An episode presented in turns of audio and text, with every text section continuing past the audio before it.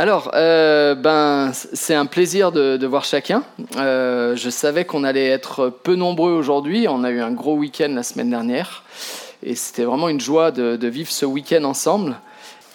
Euh, et probablement, en fait, c'était un moment important pour passer l'étape dans laquelle on est en train de passer au rivage, c'est-à-dire une transition euh, on, passe d'un, je dirais, d'un, projet euh, de démarrage d'église à une église d'une certaine façon, et ça veut dire avec des qualités euh, différentes pour l'avenir, de leadership différentes, et puis une structure différente aussi.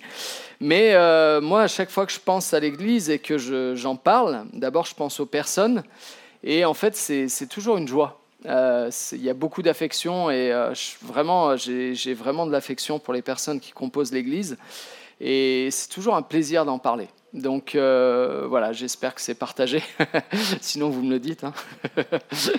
Mais euh, en tout cas, l'église du rivage, c'est un peu le défi de tous les jours qui rythme le quotidien de plusieurs ici. Et bon, je pense à Steve et Donna, mais Valérie et moi depuis euh, maintenant 8 ans.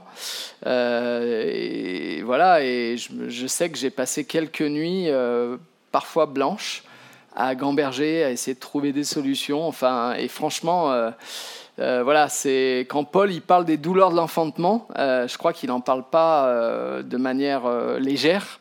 Il parle vraiment quelque chose de fort et de profond quand on s'engage à fond pour l'œuvre de Dieu et, particulièrement pour une église. Alors du coup, le texte d'aujourd'hui nous emmène vers la fin de notre série. donc c'est la série sur Élie et Élisée, donc on est sur la partie Élisée. Et Steve va nous conduire la prochaine fois euh, ça sera début juillet. Non, oui, début juillet. Euh, donc, il va conclure la série. Donc, euh, ça y est, on est arrivé au bout et on va démarrer quelque chose de nouveau. Et fin juin, ma prière, c'est qu'on puisse utiliser en fait le moment qui va se passer fin juin. On n'aura pas de célébration dans 15 jours, on aura plutôt un temps de service pour la communauté locale, puisque normalement on devrait être à quelques mètres derrière, un peu plus nombreux qu'aujourd'hui, normalement. Euh, et, en fait, l'idée, c'est vraiment d'être au service de la ville et de la chorale euh, pour cet événement euh, de Gospel Expression. On va vivre un concert ensemble et ça va être vraiment une occasion pour nous de servir. Alors, je dis ça, mais moi, je vais arriver assez tard. J'ai un avion qui arrive, je crois, à 19h30, donc on va vite sauter dans la voiture, arriver pour le concert. Mais je sais que plusieurs d'entre vous sont déjà engagés être déjà engagé. Alors ici, euh, on se retrouve face à un texte laconique et efficace. Il y a bien des récits qu'on a vus qui étaient longs, hein. des fois c'était un, voire deux chapitres, et là on a quelques versets, on a sept versets au total. D'accord? Alors on va le lire, et euh, c'est souvent dans cette série que je me suis retrouvé dans le texte et je me suis dit, Oh là là, ça va être compliqué. c'est pas facile hein, euh, de, prêcher des textes euh, des fois qui voilà qui, qui sont pas les plus simples. Et plus on creuse, plus on étudie et plus on se rend compte. Mais en fait, c'est une richesse absolue. Alors j'espère que je vais vous la partager suffisamment aujourd'hui. Alors, euh, je vais le lire. Un jour, les disciples des prophètes dirent à Élisée, tu vois que la salle où nous nous réunissons avec toi est devenue trop petite pour nous Permets-nous d'aller jusqu'au Jourdain. Là, chacun de nous taillera une poutre et nous la rapporterons pour construire une nouvelle maison. Problème de place, ça nous arrive des fois. Euh, bon, euh, voilà, on va construire une nouvelle maison. Et Élisée leur dit, allez-y. Mais l'un d'eux le pria, accepte de venir avec tes serviteurs. Il répondit, d'accord, je viens. Et il descendit donc avec eux, et arrivés au Jourdain, ils abattirent des arbres. Pendant que l'un d'eux abattait son arbre, le fer de sa hache tomba dans l'eau. Il s'écria Ah, mon maître, quel malheur, c'est une hache empruntée. Alors ça nous paraît surprenant hein, aujourd'hui, n'est-ce pas? On ne serait pas choqué. Va, en fait, on va au magasin d'à côté et c'est vite fait, non? Mais ce n'était pas le cas à l'époque. Et l'homme de Dieu lui demanda Où est tombé le fer? L'homme lui indiqua l'endroit. Alors Élisée tailla un morceau de bois et le lança au même endroit. Aussitôt le fer, revint à la surface et le prophète dit Ramène-le à toi. L'autre n'eut qu'à tendre la main pour le reprendre. Amen. Alors, euh, on va observer le texte ensemble, d'accord? Je vous demande, euh, qu'est-ce que vous voyez dans ce texte? Alors, malheureusement, on n'a pas tout le texte, euh, j'ai pas pensé à mettre les Bibles, mais faites travailler la mémoire. Qu'est-ce Ah oui, il y a des Bibles ici au cas où, c'est 2 Rois, 2 Rois 6, versets 1 à 7. Alors, qu'est-ce qu'il y a dans le texte? Et Jo, tu peux refaire passer le texte petit à petit, d'accord? Déjà, qui on a dans ce texte? Élisée et, les disciples, des prophètes, donc d'Élisée. Ok Qu'est-ce qui se passe? Il n'y a plus assez de place. Donc, en fait, c'est une école, on va dire, de prophètes, euh, et il n'y a plus assez de place. Et en fait, cette communauté-là représente le peuple de Dieu d'une certaine façon. Et il n'y a plus assez de place. Qu'est-ce qu'ils font? Ouais. Alors avant de construire, ils font quoi? Avant ça. Avant de prendre une décision. Ils en parlent, ils se concertent. Et il y a une idée qui émerge et ils la soumettent à qui? À Élysée. Donc, on voit une action communautaire qui s'opère, une réflexion à partir d'une problématique. C'est pas compliqué, on réfléchit, on trouve des solutions, on se consulte mutuellement et Élysée n'est pas là juste pour, euh, je dirais, je pense, prendre totale autorité là-dessus. On voit que c'est, c'est vraiment une action commune, d'accord? Et à partir de là, qu'est-ce qui se passe? C'est ça? Et ils vont ensemble, ils se donnent les moyens, avec des outils, a priori, et ils arrivent près du Jourdain pour faire quoi? Abattre des arbres parce que euh, si on remet ça dans le contexte de l'époque, on a une ossature bois, euh, et très probablement que là, en l'occurrence, euh, c'est la structure même de cette construction qui s'établit à travers ça. Ça veut dire qu'ils sont acteurs de ça. Donc il y a vraiment des choses là-dedans qui, qui émergent, d'accord? On voit l'attitude du peuple de Dieu. Et moi, ce que j'aimerais mettre en évidence aujourd'hui, c'est ce texte met en scène l'œuvre de Dieu qui se réalise à travers un peuple à l'œuvre. C'est l'œuvre de Dieu qui se réalise à travers un peuple à l'œuvre. Alors, premièrement, le peuple de Dieu, donc c'est le premier point, Jo. Le peuple de Dieu, un des faits marquants du texte, donc concerne l'action collective de la communauté en question, et à travers cette action collective, on peut observer cette harmonie qui émane de la part du peuple représenté par Élisée et ses disciples. Et qu'est-ce qu'on peut observer comme attitude de la part du peuple? Comment on voit cette unité dans la prise de recul, dans la réactivité, dans la créativité. C'est pas ouais, euh, on attend, on va voir comment. Non, en fait, ils se mettent en action à travers des initiatives, l'unité. Ils se consultent mutuellement et ils ont un plan d'action. Et tout se met en œuvre. Mais il y a aussi un, exemple dans le leadership de la part d'Élysée. Qu'est-ce que vous repérez dans l'attitude d'Élysée dans ce texte? Qu'est-ce qui vous marque en matière de leadership? Et en fait, je, le fais volontairement parce qu'on est en pleine transition de leadership au rivage. Et du coup, ben, ça s'adresse aux responsables de pôle, tous ceux qui ont des responsabilités. Voilà. Qu'est-ce que, en quoi ce leadership est exemplaire chez Élysée? Qu'est-ce que vous repérez là-dedans? Dans le texte. Ouais. C'est pas un leader euh, lointain. Il est avec. Il fait avec. Il écoute. C'est pas lui qui est à l'initiative forcément. Exact. Super. Quoi d'autre?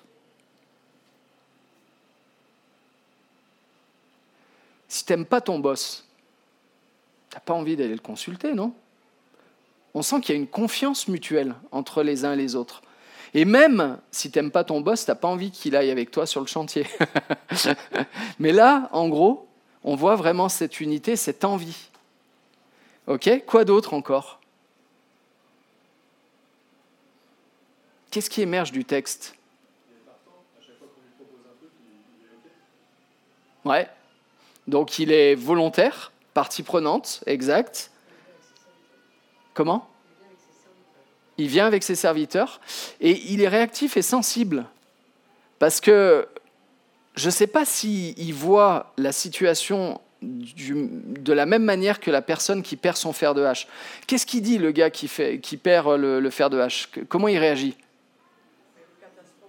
Quel malheur! C'est vraiment une, une, catastrophe à ce moment-là. Quel malheur! Et Élisée arrive, on sent que c'est la force tranquille, il taille un morceau de bois, et puis se passe ce qui se passe, le fer de hache remonte. Donc il y a une action miraculeuse de Dieu qui émerge de cette action collective. D'accord? L'homme réalise quelque chose et Dieu le valide par son action. Et un miracle s'opère. Et puis on voit aussi qu'il donne du soin aux autres. Donc on a là dans l'exemple d'Élysée vraiment quelque chose qui peut nous donner des, éléments très forts. En tout cas, ça, ça fait écho à bien des sujets qu'on a pu explorer la semaine dernière avec Florent. Comment l'Église est formée d'un ensemble de personnes euh, je dirais en fait à la fois différentes mais si complémentaires. L'Église est composée d'un ensemble de personnes différentes et complémentaires. En fait, dans notre société, on a du mal à accepter la différence. La différence, c'est une opposition avec l'autre. La différence, c'est quelque chose qui va devenir problématique. Dans l'Église, cette diversité est la force de l'Église.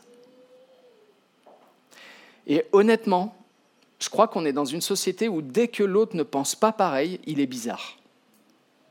Et on le rejette. Et dans l'Église, c'est un peu pareil. Dès que quelqu'un n'est pas formaté pareil, ça peut être compliqué.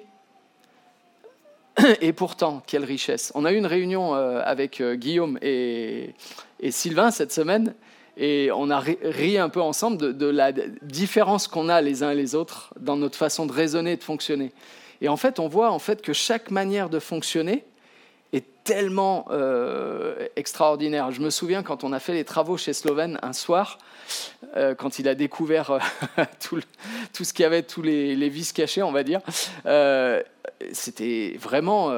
alors moi, j'étais dans l'intuitif, c'est-à-dire très visionnaire, très bon, bah voilà, tac, orientation je rentre à la maison, le lendemain, je me lève, je vais voir Slovène. Il avait fait dans la nuit un tableau détaillé, chiffré, un truc de fou. Moi, j'ai jamais produit ça de ma vie. Quand j'ai voulu compter sur mes doigts, je les. Non. mais ça marche pas. Non, mais du coup, en fait, je me suis retrouvé vraiment en situation tellement. Euh, waouh, slovène, mais euh, le raisonnement, en fait, moi, ça, je suis perdu là. Et en fait, on est différents, et heureusement, parce qu'on a besoin les uns des autres. Exact. Et c'est ce qu'on voit dans ce texte, c'est juste extraordinaire. La richesse, la complémentarité les uns des autres. Même dans les émotions et la réaction. Si l'un tombe, l'autre le relève. Vous savez un peu cette image. Par conséquent, on voit une communauté en action qui agit à propos à un besoin qui les touche. Ça vous parle, non? Le drame que représente la perte du fer de hache montre que probablement la démarche de créer un nouvel espace n'était pas une initiative facile. En fait, ils n'avaient pas de grands moyens. Si en perdant un fer de hache, c'était catastrophique, alors imaginez les moyens qu'ils avaient à l'époque. Ça veut dire qu'ils n'avaient pas beaucoup de moyens et qu'ils agissaient aussi par la foi à ce moment-là. Probablement que la foi accompagnait cette nouvelle initiative de la part de la communauté. Je parlais avec Luc cette semaine, et cette semaine, on a, bouclé euh, Alpha Couple. Et moi, ça me donne envie d'en refaire un autre dans un ou deux ans, parce que euh, j'avais milité pendant longtemps pour qu'on le fasse, et, en fait, euh, l'effort de l'équipe qui a travaillé, donc Luc et les personnes qui ont travaillé à ses côtés, ont rendu ça possible. Et à la fin, on se disait avec Luc, mais il y avait tellement de raisons d'abandonner ça. Tellement de raisons. Parce qu'en fait, à chaque fois qu'on prend une initiative en tant qu'Église, c'est un pas de foi. On n'a aucune garantie de succès. Ça peut nous épuiser. Et en plus, Dieu ne nous promet pas que tout va bien se passer. Regardez, ils sont à l'œuvre pour quelque chose de plutôt glorieux pour Dieu, et il perd son outil. Ah, tu fais quoi là, Dieu? Je le fais pour toi. Pourquoi tu laisses ça faire? Et en fait, probablement que à la foi dont les gens, je dirais, euh, faisaient preuve, s'accompagnait la conviction que Dieu était à l'œuvre, non pas selon nos plans, mais selon les plans de Dieu lui-même. Ce groupe de personnes manifeste une confiance dans les promesses de Dieu. Et en fait, j'aimerais savoir quelles sont ces promesses. Et franchement, aujourd'hui, donc, on a vu le premier point, c'est le peuple de Dieu, la manière dont on peut agir. Et le deuxième point, c'est comment Dieu promet. Et en fait, on a une vision qui est trop, trop, trop, en fait, déformée des promesses de Dieu. Vous savez, il y a énormément de milieux qui, en fait, qui immiscent une sorte de Dieu distributeur. C'est-à-dire, en fait, puisque je fais les choses pour Dieu, tout va bien se passer. Ce n'est pas la promesse de Dieu. Dans je dirais, tous les épisodes de la parole, on a euh, ce, comment dire, euh, ces éléments. Il n'y a, a, aucune trajectoire qui est lisse et facile. Ça se passe toujours avec beaucoup de complications. Et ce serait, je ne sais pas si on peut fermer la porte là-bas. Euh, ça se passe souvent avec beaucoup de complications. Et en fait, euh, du coup, euh, dans, dans, ce texte, on voit des hommes de Dieu qui sont à l'œuvre et qui font face à une circonstance qui est peut-être anecdotique pour nous, mais qui était bien plus cruciale à l'époque. En fait, ça me rappelle le Népal. Vous savez, au Népal, j'ai fait un. Quand on partait au fin fond du Népal, euh, j'allais souvent sur la route qu'on voit dans les, épisodes, euh, les, routes de l'impossible. Je ne sais pas si vous avez déjà vu. Et il y en a une qui est sur le Népal, et c'est la fameuse route que je prenais à chaque fois que j'allais au Népal. Et en fait, c'est euh, la route, et c'est vrai, quand on est sur la route, moi, dès que le bus n'arrivait pas à avancer, je préférais marcher à pied que d'être dans le bus, honnêtement. Et, et en fait, très souvent, il y avait des éboulements. Et du coup, il y avait un ou deux appareils qui avaient été financés par l'étranger, des, des, pelleteuses, enfin des, des, je sais plus comment on appelle ça, en, gros, des grosses pelleteuses, et qui euh, dégageaient la route. Et c'était vital pour tout le monde. Et en fait, si cet outil tombe en panne, non seulement il est au milieu du chemin, mais en plus, il n'y a plus aucun moyen d'avancer. Et là, probablement qu'il y avait quelque chose de cet ordre-là à ce moment-là. Et en fait, on se retrouve là dans une situation compliquée. Et on voit un peuple volontaire à l'œuvre, et pourtant les, circonstances sont contraires, et ça entrave peut-être leur enthousiasme. Et bien souvent, quand on sert, on ne supporte pas les imprévus, on ne supporte pas les autres, des fois, et c'est à l'image de notre société. On n'arrive pas à être frustré, on ne supporte pas la frustration. Pourtant, ce que Dieu nous dit, il ne nous dit pas que tout va bien se passer. Il nous dit qu'il sera là, quelles que soient les circonstances. On a une vision déformée du service. On croit que parce qu'on sert Dieu, on a un droit particulier pour que ça se passe bien. Ce n'est pas la promesse de Dieu. On voit parfois Dieu comme un distributeur automatique. La pensée sous-jacente serait que si on croit en Dieu, ce serait une sorte de remède miracle contre toute forme d'épreuve. Mais ce n'est pas biblique. Ce n'est pas biblique. En fait, qu'est-ce que ça fait si on alimente cette pensée? Que la promesse de Dieu fait que tout va bien se passer. comment nous, ça nous transforme? Comment ça impacte notre comportement? C'est une question ouverte et je vous propose de répondre ensemble si on pense que tout nous est dû de la part de Dieu, comment ça, je dirais, nous impacte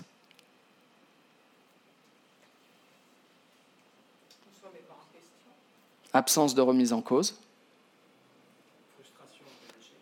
Frustration et refus de la frustration. Du coup, mais tu fais quoi, Dieu? Exactement. Tout à fait. Quoi d'autre encore? On vit dans une société comme ça. Hein. Comment? On inverse les rôles. C'est. Ça, exact. C'est bien vu. On inverse les rôles. C'est tout à fait ça, ouais. Quoi d'autre encore?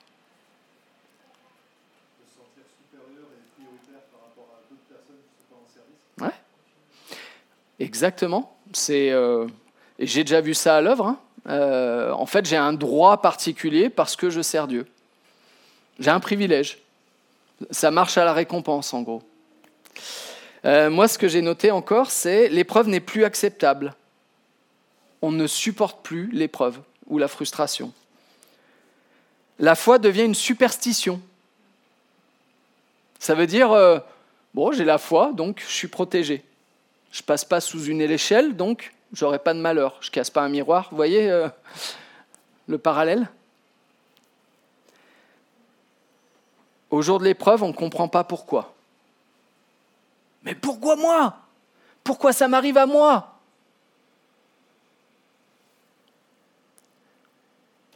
Ou on pense que Dieu nous punit. Bon, bah, il fait ça parce que, voilà.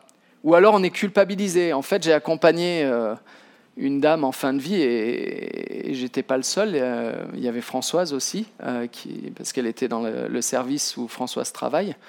Et en fait, un jour, je suis allé la voir, elle était perturbée. Et elle me dit, mais en fait, des gens sont venus me voir pour me dire que sûrement j'ai fait quelque chose qui fait que je mérite ça. Des chrétiens.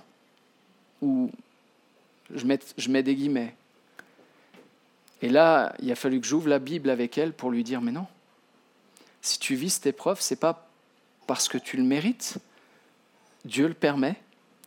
Et je ne sais pas où ça va te mener, mais Dieu vraiment euh, t'appelle à, compter sur lui, en fait, avant toute chose, et surtout pas à expliquer pourquoi.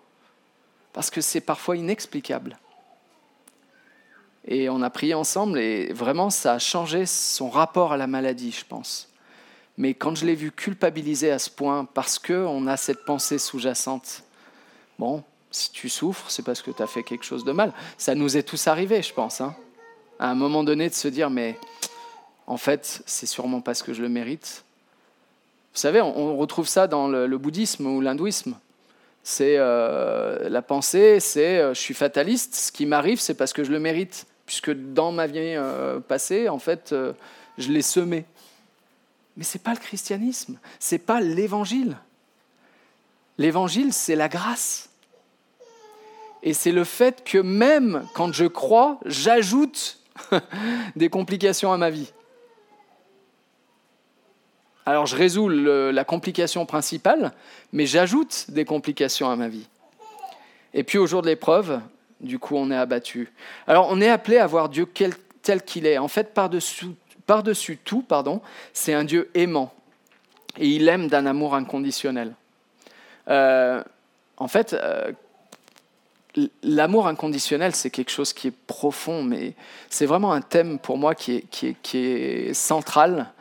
Euh, même dans la relation parentale, cette notion d'amour inconditionnel. On a besoin de vivre cet amour inconditionnel. On est programmé humainement parlant pour ça. Et la seule personne avec qui on peut le vivre pleinement sans déception, c'est avec Dieu. On sera déçu par tout, le monde dans cette vie. Le seul qui ne nous décevra pas, c'est Dieu. Parce que son regard aimant va jusqu'au sacrifice. Il donne sa vie alors même que je ne le mérite pas, alors même que je lui suis hostile. Qui fonctionne comme ça? Dans notre société aujourd'hui Un Dieu aussi qui veut que tous les hommes soient sauvés. Un Dieu qui veut que tous marchent vers la sainteté. Un Dieu pédagogue et qui utilise l'épreuve non pas pour nous, euh, je dirais, euh, assaillir, mais pour nous faire grandir. Un Dieu qui pleure avec ceux qui pleurent. Je pense à Jean 11, quand son ami Lazare est mort, Jésus sait qu'il va le ressusciter. Il sait qu'il va le ramener à la vie. Et pourtant, il pleure avec ceux qui pleurent. Et souvent, je réponds aux personnes qui disent, mais ce Dieu-là, il est trop loin. Non, en fait, bibliquement parlant, ce Dieu pleure avec ceux qui pleurent. Et il offre une solution à ceux qui pleurent. et c'est un Dieu de compassion, lent à la colère et riche en beauté. Alors la question c'est, si Dieu ne nous promet pas que tout va bien se passer, qu'est-ce qu'il nous promet? Et on le voit dans le texte. Qu'est-ce qui se passe? Est-ce que tout se passe bien? Non. Mais qu'est-ce qui se passe? Dieu répond. Dieu répond, il promet qu'il sera là à tout moment. Ça ne veut pas dire que ça va se terminer comme on veut que ça soit terminé. Ça veut dire que ça se terminera comme Dieu a voulu, mais il sera là à tous les moments. Je pense tout le temps à Étienne qui meurt, finalement. Mais il meurt en rayonnant de la gloire de Dieu. C'est extraordinaire ce texte. C'est un contraste absolu. La mort, c'est la fin de tout pour l'homme. Pour Dieu, ce n'est pas le cas, parce qu'il a vaincu la mort. Donc l'œuvre de Dieu, c'est dans le texte, on voit que Dieu agit d'une manière remarquable. On a identifié que le fait de servir Dieu, ce n'est pas un remède miracle à l'épreuve, au contraire, c'est souvent une source de difficulté, mais Jésus ne le cache pas à ses disciples. Celui qui veut suivre Christ s'attire plus de contraintes. Matthieu 16, 24, Jésus dit à ses disciples, si quelqu'un veut venir à moi, qu'il porte sa croix et qu'il me suive. Il ne nous cache pas la difficulté. Il ne nous cache pas la difficulté. On doit être prêt à porter notre croix et à suivre Christ. Pourtant, quelque chose me frappe dans ce texte qui me frappe habituellement dans la vie courante en tant que disciple de Christ, c'est que les disciples d'Élysée, ils sont remplis d'initiatives, ils sont dans l'action, ils font marcher leur sens de l'observation et leur sens créatif la situation du fer de hache emprunté est perdue, se déroule dans un contexte de service commun et Dieu est à l'œuvre à travers ça. Voyez à quoi je fais référence? Ça se passe dans un contexte de service commun et Dieu est alors à l'œuvre. C'est quoi nos services communs ici? Qu'est-ce qu'on est appelé à faire en tant qu'Église? Cette attitude est importante et profondément biblique parce que depuis la chute, il y a une urgence, celle de retrouver une harmonie perdue, celle de retrouver une paix perdue, celle de retrouver l'intimité avec celui qui donne du sens à l'existence. Notre monde vit dans cette urgence et il en subit les conséquences néfastes. Et on est placé dans ce monde. Et Dieu, à travers et malgré nous, agit dans ce monde. Et il agit puissamment. Ça a beau sembler paradoxal, c'est une réalité de l'œuvre de Dieu dans ce monde. Il fait avec et malgré nous. Il n'a pas besoin de nous pourtant il nous associe. Il fait avec et malgré nous. J'espère que le défi de l'Église vous parle, parce que c'est au cœur du projet de Dieu. C'est au cœur du projet de Dieu. On pourrait illustrer cela par cette magnifique euh, métaphore d'Amy Carmichael. Elle a investi sa vie en Inde la majeure partie du temps, d'accord? Euh, je sais que certains ont déjà entendu, parce que je l'ai utilisée il y a très longtemps, mais je voulais la, rappeler parce qu'elle est tellement puissante et belle. Et n'hésitez pas à fermer même les yeux euh, pour vous mettre dans l'ambiance au cas où. Mais voilà ce qu'elle a écrit. C'était une sorte de rêve, de songe. Elle était en Inde, hein, d'accord, à ce moment-là. Les tam-tams résonnaient inlassablement toute la nuit, et l'obscurité frémissait autour de moi comme une chose vivante, douée de sentiments. Ne pouvant m'endormir, je restais allongé et je regardais. Et voilà qu'une image m'apparut. Je me tenais sur une pelouse herbeuse, grande prairie verte, et un précipice s'ouvrait abruptement au bout de cette prairie sous nos pieds. Je regardais et je voyais pas de fond, seulement des formes vagues, noires, rageusement entortillées, un vide enveloppé d'ombre et une abîme insondable. Je me retirais tout étourdi par la profondeur. Et ensuite, je vis des formes humaines se déplacer en file indienne sur l'herbe. Ils se dirigeaient vers le bord de l'abîme.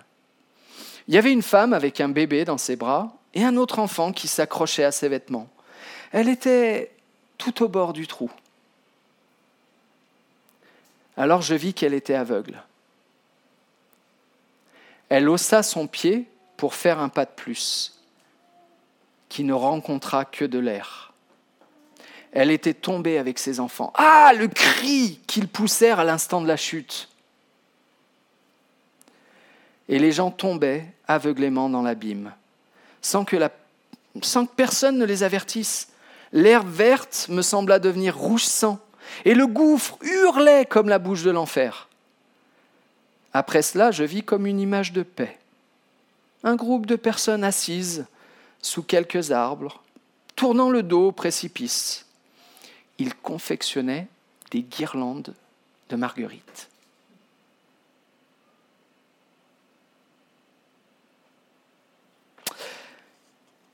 Lorsque parfois un cri perçant déchirait l'atmosphère paisible, cela les dérangeait.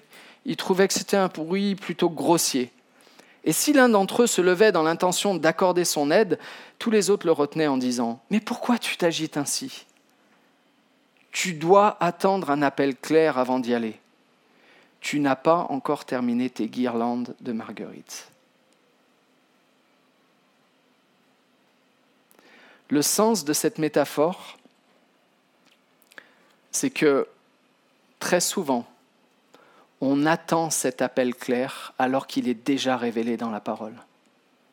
Tous les jours, des hommes et des femmes meurent sans connaître Christ.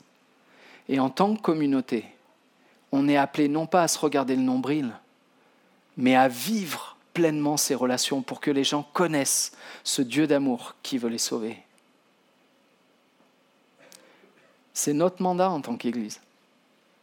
C'est notre mandat. Une nouvelle fois, ce texte illustre que Dieu œuvre là où l'homme a échoué. Le texte du jour dans Deux Rois insiste trois fois sur l'endroit où le fer de hache a disparu. C'est pour ça que j'ai insisté en le lisant. Et Élisée œuvre à partir de cet endroit. Pourtant, on peut s'empêcher d'imaginer que d'autres possibilités auraient pu régler le problème. Ils seraient cotisés, ils auraient acheté un nouveau fer, enfin acheté ou euh, fabriqué, je ne sais pas. Euh, ou alors ils seraient allés chercher, mais probablement, en fait, que toutes ces solutions humaines étaient impossibles à ce moment-là. Parce qu'il y a des zones du Jourdain qui sont peu profondes, mais d'autres beaucoup plus profondes. Et on peut imaginer que là, il n'y avait aucun espoir de retrouver ce fer. Non, en fait, la solution était en Dieu. Et en fait, on voit que euh, aucune des solutions humaines n'était a priori réalisable dans, dans le contexte. Et Élisée répond par son bois à l'endroit même où le fer a été perdu. Et Dieu répond par un miracle à l'endroit même où le problème est apparu. Ça ne vous rappelle pas quelque chose? Qui a échoué Dieu ou l'homme? C'est l'homme. Qu'est-ce que Dieu fait? Il se fait homme pour sauver le plus grand nombre. Il se fait homme pour sauver le plus grand nombre. L'homme a chuté, Dieu s'est fait homme et a rejoint notre réalité. Le bois qui flotte transfère sa, sa propriété au fer. Le bois flotte, le fer est attiré. C'est un miracle, on est d'accord. Mais n'est-ce pas ce qui s'est produit à la croix sur le bois? La justice de Dieu a été transférée aux hommes. Et enfin, le pauvre homme est appelé à se saisir de l'objet perdu. N'est-ce pas une illustration parfaite de la foi? Le fer de hache monte, Élisée lui dit Saisis-le. Et il le saisit. Et c'est ce que Christ fait avec nos vies. Et c'est ce message qu'on peut porter, haut et clair, haut et fort. Vous n'avez qu'à vous saisir par la foi de ce que Christ vous offre. Alors, je termine rapidement avec les applications. Pour voir ce fer de hache remonter à la surface, il y a, bien il y a eu bien des étapes. On a vu qu'il y avait un peuple à l'œuvre qui avait confiance en Dieu, en ses promesses, et euh, qui bénéficient de l'action de Dieu quand ils ont été dépassés. Alors, qu'en est-il de nous à Exclément aujourd'hui?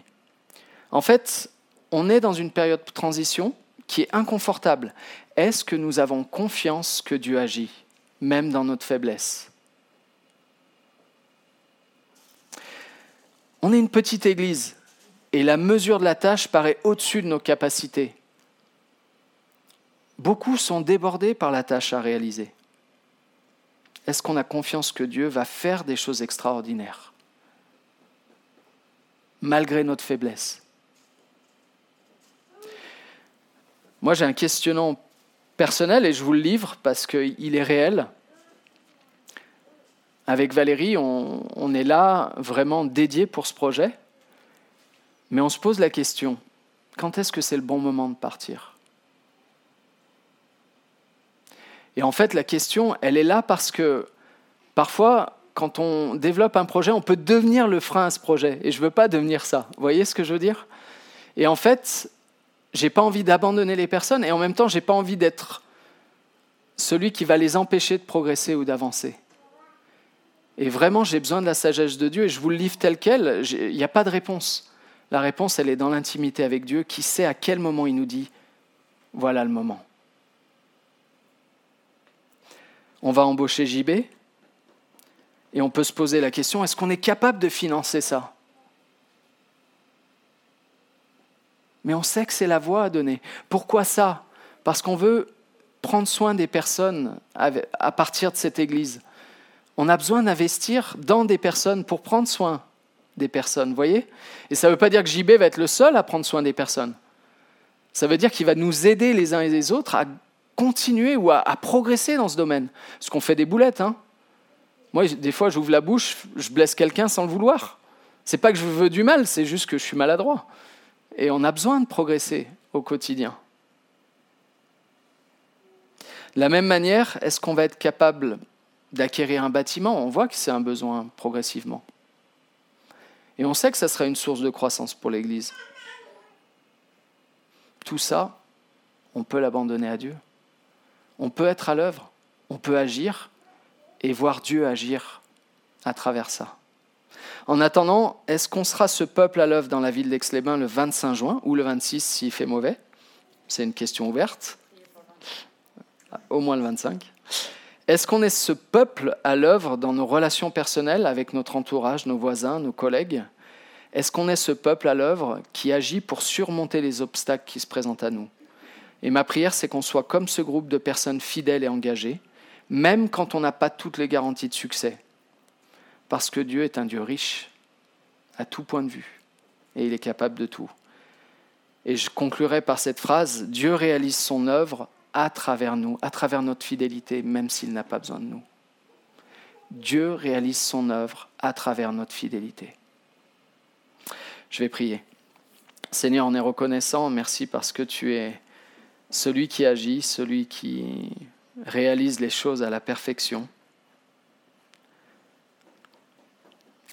Et parfois, on, agit comme si euh, l'Église, c'était nous, notre, je dirais, notre responsabilité en termes de, résultats, alors qu'en fait, tu nous demandes euh, juste d'être et, d'être euh, fidèle dans ce qui t'appartient, parce que cette Église, c'est toi qui l'as bâtie, c'est toi qui l'édifie, et c'est à toi qu'elle appartient. Aide-nous à, à agir non pas comme si on était propriétaire, et à ne pas inverser les rôles, comme euh, disait notre frère, mais au contraire à, te faire confiance et agir euh, fidèlement avec foi. Merci Seigneur, parce que même à travers quelques, une poignée de versets, tu montres toute la grandeur de qui tu es. Sois glorifié. Amen.